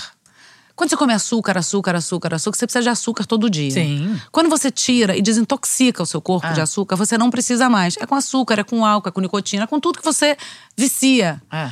Sabe? E, e- e quase que a gente se, se ferir vira um vício. Com certeza. Porque é exatamente isso que você faz quando você come açúcar todo dia, quando você bebe todo dia. Você se machuca, você está se É. machucando. Você está cedendo a, a, toxi- a toxinas É. do seu corpo. Eu, eu acredito nessas toxinas emocionais, assim, Aham. sabe? Eu, eu acho que eu estava muito intoxicada e, e permiti, fui muito permissiva é, com os outros, assim. E, e, e aí me limpei disso. E o você tava bem quando você encontrou com ele, então, já? Muito bem. Eu tava ótima. Tava, isso é bom, né? Eu tava muito bem. Eu tava muito bem. E aí a gente, Flertinho de Instagram. flertinho de Instagram, se conheceu e tal. E aí rolou isso, rolou essa, essa pergunta. Mas você. Tipo, no primeiro date, não quero ser mãe. Não, não no primeiro, mas no segundo, eu acho. Sim, tipo. Porque foi muito rápido. A gente, quando se encontrou. Aí foi aquela coisa, assim, quando você dá um beijo numa pessoa e você percebe que, fala assim, meu Deus, isso aqui é diferente. É. Rolou um lance aqui que não é toda hora. Sim. Né? Ainda mais quando você, né, teve ali Veio de um histórico. veio do histórico sabendo que te Sim. machucava. Sim. Aí eu falei, opa. É, E aí rolaram esses sinais, né? Da minha grande amiga da vida inteira virar para mim e falar assim: ele é um cara muito legal. Conheço, já tinha ficado com ele lá na adolescência Sim. também. Uma outra amiga tinha estudado com ele também. Assim, ele tinha muitas referências. Referências. Gente, acho ótimo. Peçam referências. Essa referência. E, e aí a minha comadre, que é minha comadre, sou madrinha da filha dela, minha amiga de colégio, Ah. assim, virou pra mim e falou assim: talvez você tenha encontrado o único homem do Rio de Janeiro pra você. Falou essa frase. Uau. Aí eu falei, que coisa, né? Porque o Pedro, ele tem um histórico com. com- Ele, ele, ele tem um histórico. De- na indústria fonográfica sem ser artista, sabe? Hum, ele Que- trabalha, porque mas não músico é um, é um povo muito legal pra tomar uma cerveja. Agora vai casar com músico, Fia. Eu não sei. Não desejo isso para as minhas amigas. Exatamente, que horror. A gente ama vocês. No palco. Amigos, amigos. Amigos, gente- amigos, vamos beber. Amigos, a gente ama vocês. Mas é difícil, assim. é você sendo cantor e tendo a nossa agenda, tem artista sendo agenda, porque a agenda é incompatível, mas esse negócio de incompatibilidade de agenda também é. Então. Então foi muito, muito mágico, assim. Aí no segundo date, assim, a gente tocou nesse assunto e falou: você tem. Você tem. Ele não tinha filhos. Ele não tinha filhos também. Foi E aí você falou, não quero ter filho. foi o universo. Eu falei, não quero ter, não quero ter. E aí, um belo dia, ele falou: Isso é reversível? Eu falei: Olha, não é irreversível, mas eu tô com 41 anos. Se quiser ter Mas você já tava comigo- namorando, tipo assim, no namorando segundo há pouquíssimo date? tempo tipo, três meses. É. Aí eu, eu acho que a gente sabia da. Né? É Eu falei, porque em 41 ele falou, mas é irreversível? Eu falei, olha, não é irreversível, mas assim, se for. Pergunta ter pra natureza. Comigo, exatamente. Né? Mas então você decidiu, foi planejada, Lina. Foi, plane... foi planej... A gente planejou deixar rolar. Assim, eu, eu ouvi dele uma Cuidado coisa. com esses deixar rolar, Uma coisa. Não, não. Agora Você a gente viu que funciona, amor, de jeito nenhum. Agora, eu acho que rolou uma, uma, uma, uma coisa muito linda, assim, de tanto da minha parte pra ele, de dele pra mim. Que a gente chegou nessa mesma conversa, a gente falou: eu quero ficar com você de qualquer jeito, com filho, sem filho. Assim, eu quero construir uma vida com você, quero entender o que é a vida com você. Eu acho que a gente chegou nesse Sim. ponto. E eu acho que a Lina veio por causa disso. Porque a gente não estava desesperado para engravidar, ninguém ficava fazendo tabelinha e Marcando a hora de marcando transar. a hora de transar. Mas a gente tava vivendo o começo de um namoro em que transa-se muito, né, Transa-se gente? muito. Transa-se pra caramba. Então ela veio assim com muita facilidade, surpreendentemente. Vocês estavam três meses juntos. Quando eu engravidei. Ah, eu tenho que fazer conta. A gente tava. Não, acho que cinco. Belíssimos. cinco. É, eu também tive uma gravidez assim. Quer dizer, eu ganhei um- eu recebi um golpe da barriga, né? Ele me falou que era vasectomizado. Diz ele que era.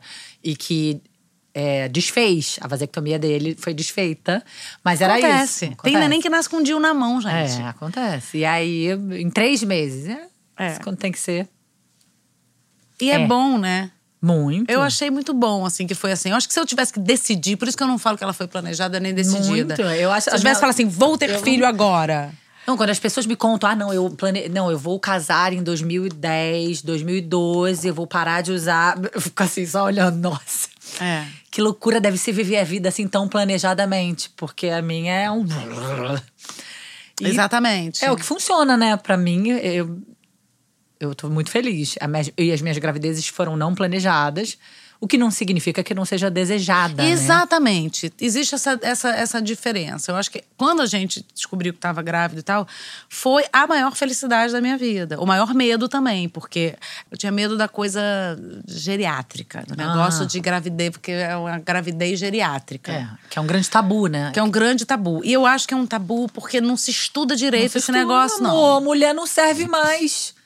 A ciência não, Não tem nada mais. direito, gente. Eu não- nada eu não mais consigo acreditar, Machista sabe? e violento do que a ciência. Porque eu engravidei com facilidade. Porque eu estava muito tranquila em relação a isso.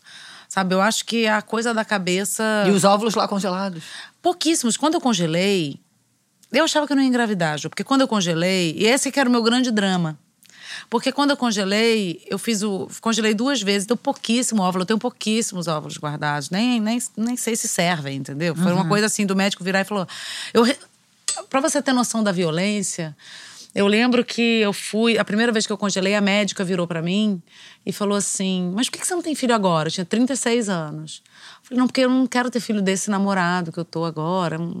Era um desses, desses encostos que eu tive. Eu falei: Não quero ter né, filho desse Aham. cara e tal. Ela falou assim: Ah, mas você não tá podendo escolher muito, não. Nossa, que absurdo. Com 36. Muito absurdo. É muito absurdo que a gente. Uma mulher médica. Então, assim. E eu não entendia que isso era violência. Eu fui entender. Olha, graças aos podcasts e a, a informação que É, chega. Porque se for isso aí. depender também da grande mídia, a gente não recebe esse tipo de informação. A gente tem que procurar essa informação Pois é. né, em quem tá afim de dar essa informação, assim. Porque são muitas violências mesmo. né? Você uma garota de 36 anos, que é uma garota, senta É. direito, garota, com 36, e falar uma barbaridade, dessa. Porque um Barbaridade, é, tratamento que a pessoa não tem controle sobre o resultado daquele tratamento, Não, não, quer é um- dizer. Aí eu fui num outro. num- num- aí eu tive uma mulher, que é minha endócrina, que é a doutora Isabela Bussardi, eu sempre falo dela. E eu fui na Isabela. E porque eu tava querendo emagrecer, porque eu engordei muitos quilos e, e tava me sentindo meio assim. E aí a Isabela falou assim: olha, eu não vou te passar dieta restritiva, porque você tá em idade reprodutiva. E você não tem filho ainda, Roberta, não vou te passar dieta restritiva. Você vai ter que ficar com esses quilos a mais aí, me endócrino. Não vou te dar remédio, não vou te dar nada, não vou te dar injeção de nada. Você não pode, chip, nada disso. Porque se você tem o desejo, eu falava, ah, mas eu não quero mais ter filho. Eu falava pra ela, eu falava assim, não interessa, eu não vou te dar, porque eu discordo que você não quer ter filho, acho que você quer ter filho, porque ela é minha amiga também, então ela tinha Sim. essa abertura. E aí a Isabela falou, aí eu falei, cara, Isabela, mas pra mim não vai dar, porque eu, né, fiz minha contagem, o antipileriano, que é o exame que você faz pra ver sua contagem de óvulo, deu super baixo, eu já tô no final da minha idade produtiva. Ela falou assim, eu tive filho com 40 e, 40 e 42 anos. E com meu antipileriano igual o seu. Eu tava com uns 39 quando eu fui nela. Aí ela falou, não vou. Não vou fazer isso com você. E aí. E foi ótimo, porque ela fez toda uma coisa de. Porque eu, eu- ah, a vida é muito louca que a mulher passa, né? Mas eu tive. Ela me diagnosticou também com ortorexia, que é um negócio que. De comer perfeito? de comer perfeito. Eu Você comia perfeito. isso? Tive já há muito tempo. Já Que passou loucura. também. É, vamos comer um podrão. Não, eu tinha isso na gravação do Pra Ter Alegria, que foi meu primeiro DVD, né? Que meu primeiro Uhum. audiovisual. Eu tava, Ju, com 62 quilos. Eu tô com 60. Eu tava com 52 quilos, eu tô com 65 agora. Nossa, magrela. Magrelésima. Era Mas era porque você tinha obsessão não por ficar magra? Eu, não, eu tinha obsessão por não comer nada que é, interferisse na minha voz. Ah. Porque tudo pra mim ia causar muco e eu ia cantar mal. Tudo, É. tudo. Então eu não comia nada. Eu não comia pão, eu não comia macarrão, É, eu não faz- comia queijo, nem queijo ralado. É, faz parte daquela loucura de um você ne- não um negócio de manter, exatamente, um- exatamente.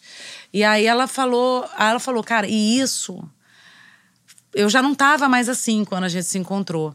Quando eu co- conheci a Isabela e quando eu fiz a consulta com ela. Mas isso, ela falou, isso, isso te causou um, uma loucurinha no seu metabolismo. transtorno, né? É, seu Alimentar. metabolismo tá confuso. Então vamos botar seu metabolismo no lugar. E para isso você precisa comer. Você precisa comer. Comer arroz, comer feijão, comer, comer comida. Vamos comer proteína, legume, proteína, legume, proteína, legume, salada. Mas vamos comer, botar um arroz aí, vamos botar uma batata, que você precisa voltar a comer. Comer, comer comida. E, e aí foi ótimo, porque, porque é isso. Eu acho que foi um. A fase que eu vivo hoje na minha vida foram uma série de fichas que caíram é, de que eu me fazia mal, fazia mal, me auto-sabotava para não viver a minha vida. É isso que eu sinto. Eu não acho que a minha vida hoje é, esteja perfeita aos olhos dos outros, mas para mim ela é perfeita. Sim, ela tá a vida Você que você entende? escolheu. Ela tá a vida que eu escolhi. Eu é muito escolhi essa maravilhoso. vida. Isso é muito maravilhoso, sabe? É, eu olho para tudo assim que tá à minha volta, a minha equipe, os meus músicos, a música que eu tô cantando, a minha empresária, que sabe, também larguei mão, também passei por vários empresários que me prometiam mundos e fundos, mundos É. e fundos, não faziam nada, só gastei dinheiro com essa gente. E aí peguei, encontrei com a Fernandinha, que era minha produtora de quando eu fiz meu primeiro canecão, eu tinha 22 anos, a Fernanda tinha, sei lá, 18. E a Fernanda tinha acabado de sair do escritório que ela estava trabalhando como produtora. Eu falei: vem cá, você não quer ser minha empresária? Porque eu confio muito em você. Eu acho que a gente pode construir uma coisa maneira. E aí é isso.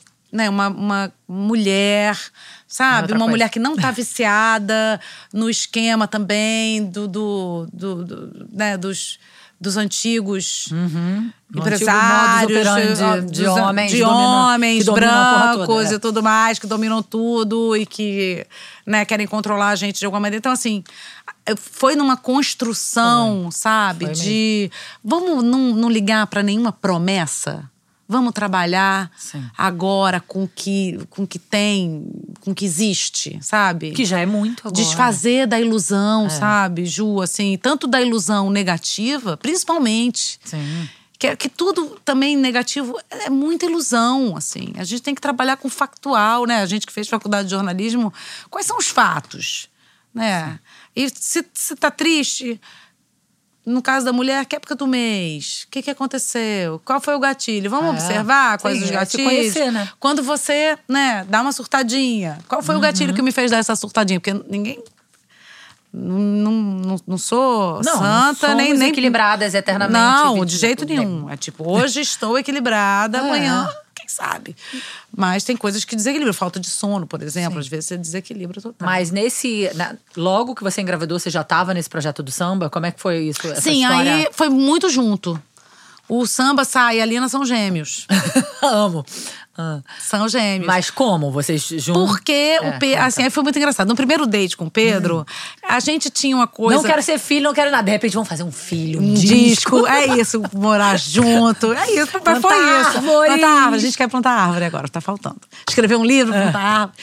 Mas a gente, o queremos, ele é do queremos, o queremos planta florestas. Então a parte Viu? da árvore ele já faz pra gente, pro casal.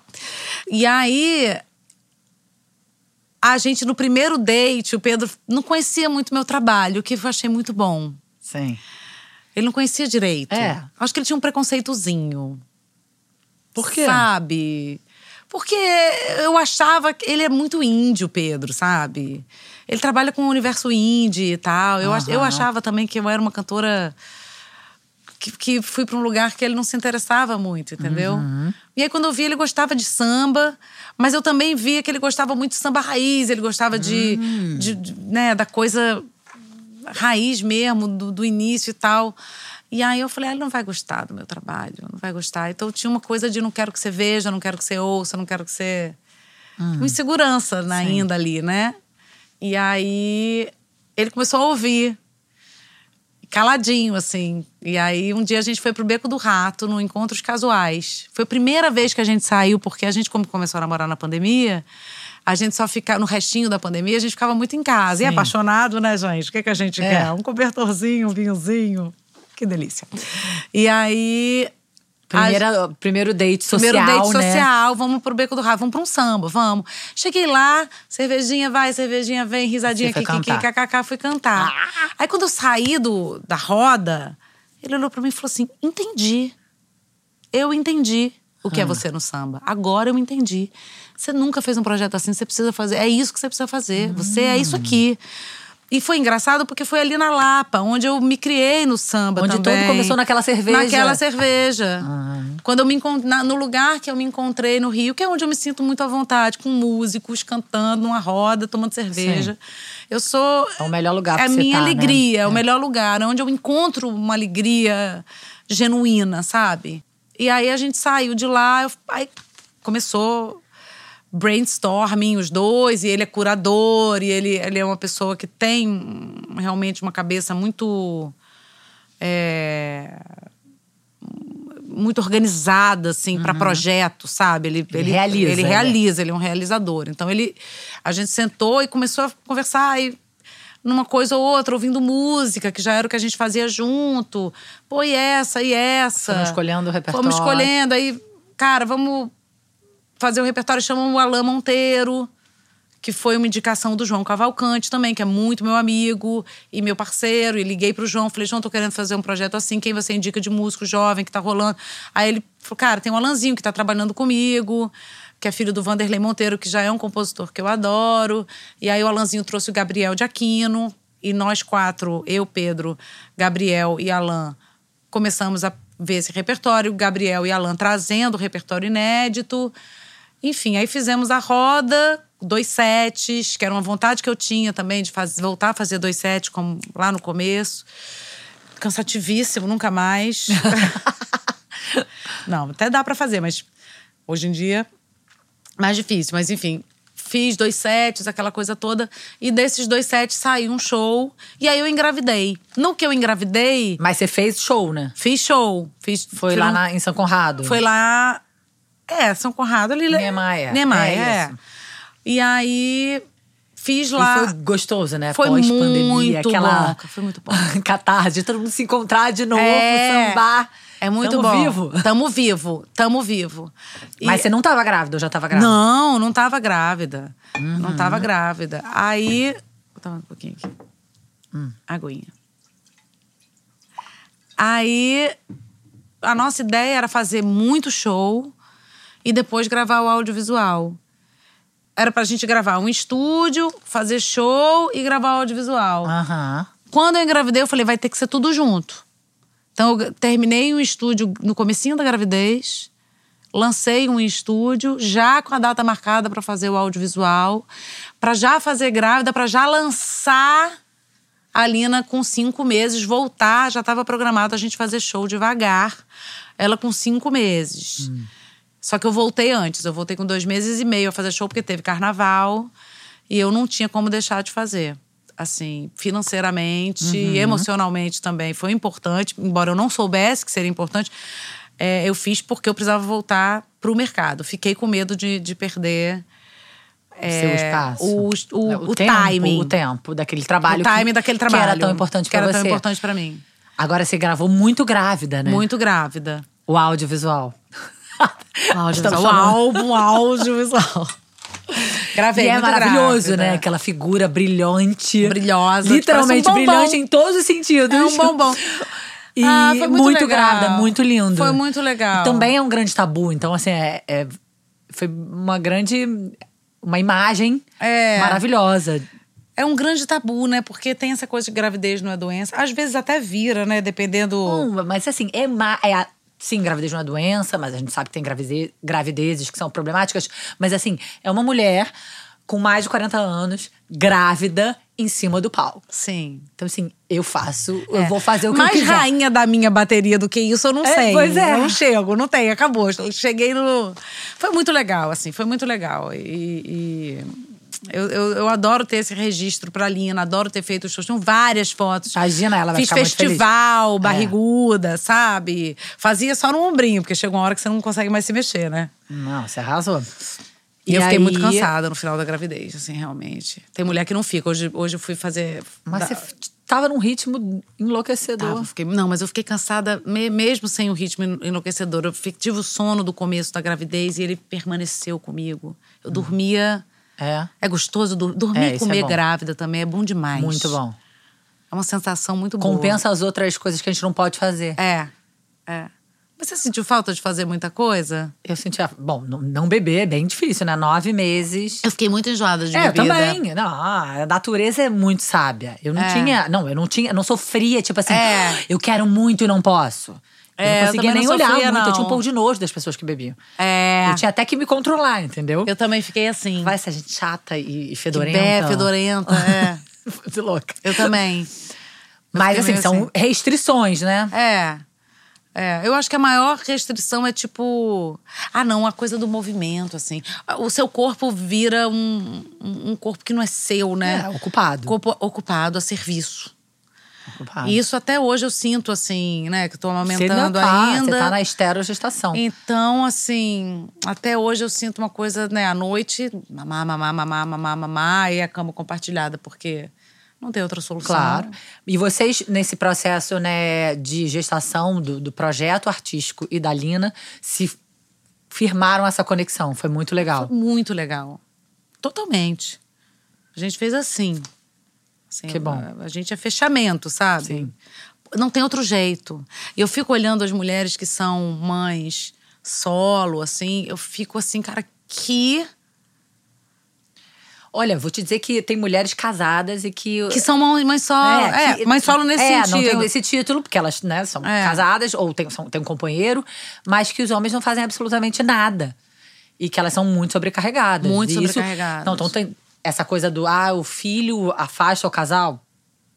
Depende, que casal. Também acho, depende de que casal. Concordo em gênero, número e grau. A mi- meu casamento ficou muito mais unido. A cada maternidade, inclusive com uma segunda que foi maternidade, né? A vida e um luto. E um ou seja, luto. a gente. É isso. Então, É. todo mundo tem a sorte de um amor tranquilo. Que todo mundo tenha sorte de um amor tranquilo e parceiro. E que junto, do- quando o furacão começar, que segure a sua mão, entendeu? Sim. Porque eu acho que é, a gente está vivendo isso, assim, porque um bebê é um bebê, né? É um As pessoas bebê. falam, ai, como sua filha é fácil, não sei o que, nananã. Não, e um ela bebê. é um bebê.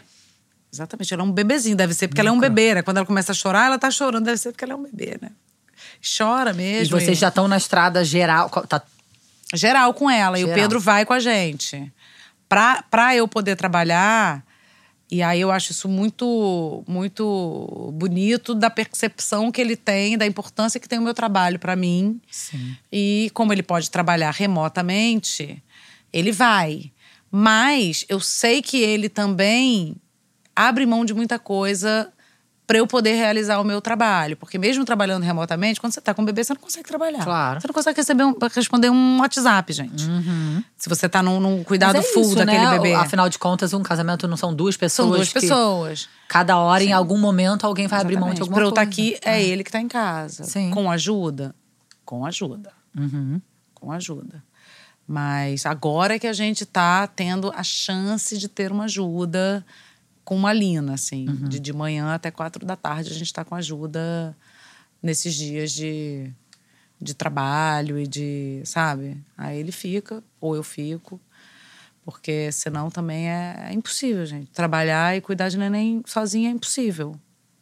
Assim, tem gente que faz, mas saibam que as pessoas que fazem isso, elas fazem o impossível. Elas não dormem, elas, É. sabe, elas estão vivendo num nível de estresse que. Eu fico imaginando, a Lina teve uma virose, a primeira virose, né? Há umas duas semanas atrás, e a gente estava viajando em turnê. E ela. E assim, desde a decisão de tomar o remédio ou não tomar remédio, que a gente queria não dar remédio, mas ela teve uma gastroenterite, então né, vomitou, ver bebezinho vomitar uma coisa assim, sei lá, não tenho palavras. É, quase morria junto com ela. Ela chorava para um lado, eu chorava para o outro. Mas você ter um parceiro ou uma parceira, parceire, para dizer. A gente vai dar o remédio, a gente não vai Uhum. É, dar o tomar remédio. as decisões, Tomar né, as decisões. coletivamente. Você fazer isso sozinha não é nem o fato físico de cuidar só, não. É o lance da É, decisão, sobrecarga mental. cara. É o que Sobre- a gente fala. é. É muito difícil, cara. É muito difícil. Sabe? Hoje eu venho pra cá trabalhar. Ela fica ou ela, ou ela vem comigo? Porque eu, eu quase trouxe. Porque eu falei, ah, mas se ela quiser mamar, não, mas ela já tá comendo. Então, É, dá pra isso segurar com uma frutinha, Isso. dá. Sabe? Mas ele tá lá. Qualquer coisa ele traz ela aqui. Ele sabe onde eu tô. Verdade. Sim. Eu moro perto daqui.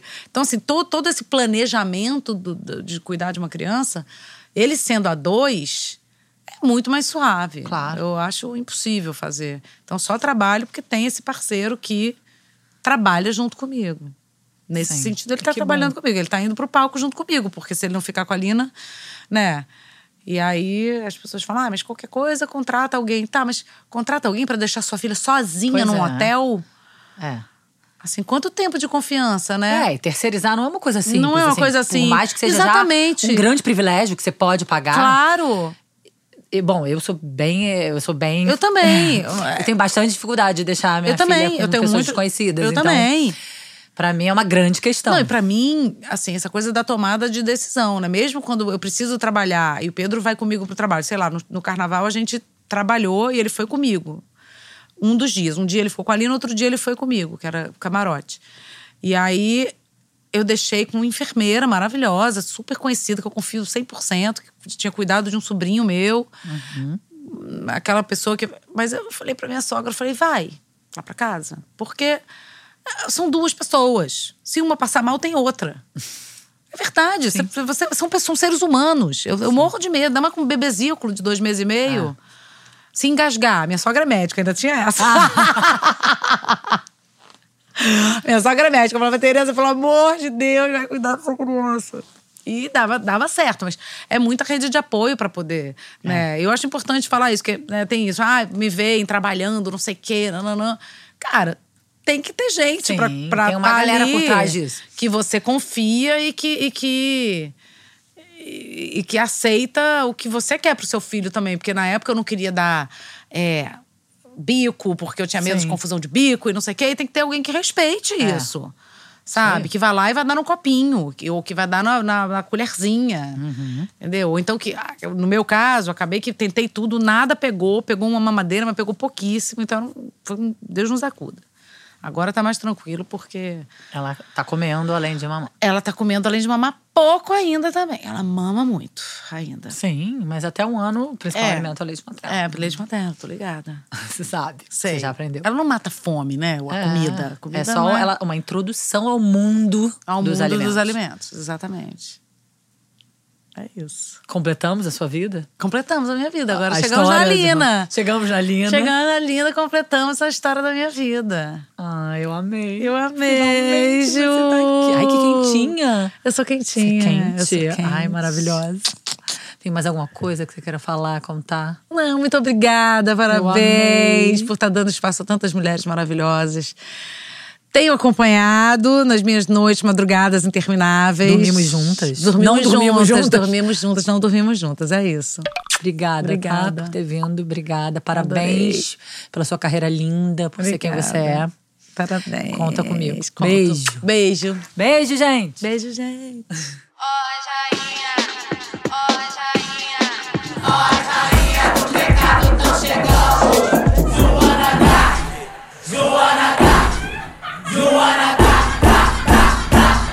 Senta direito, garota.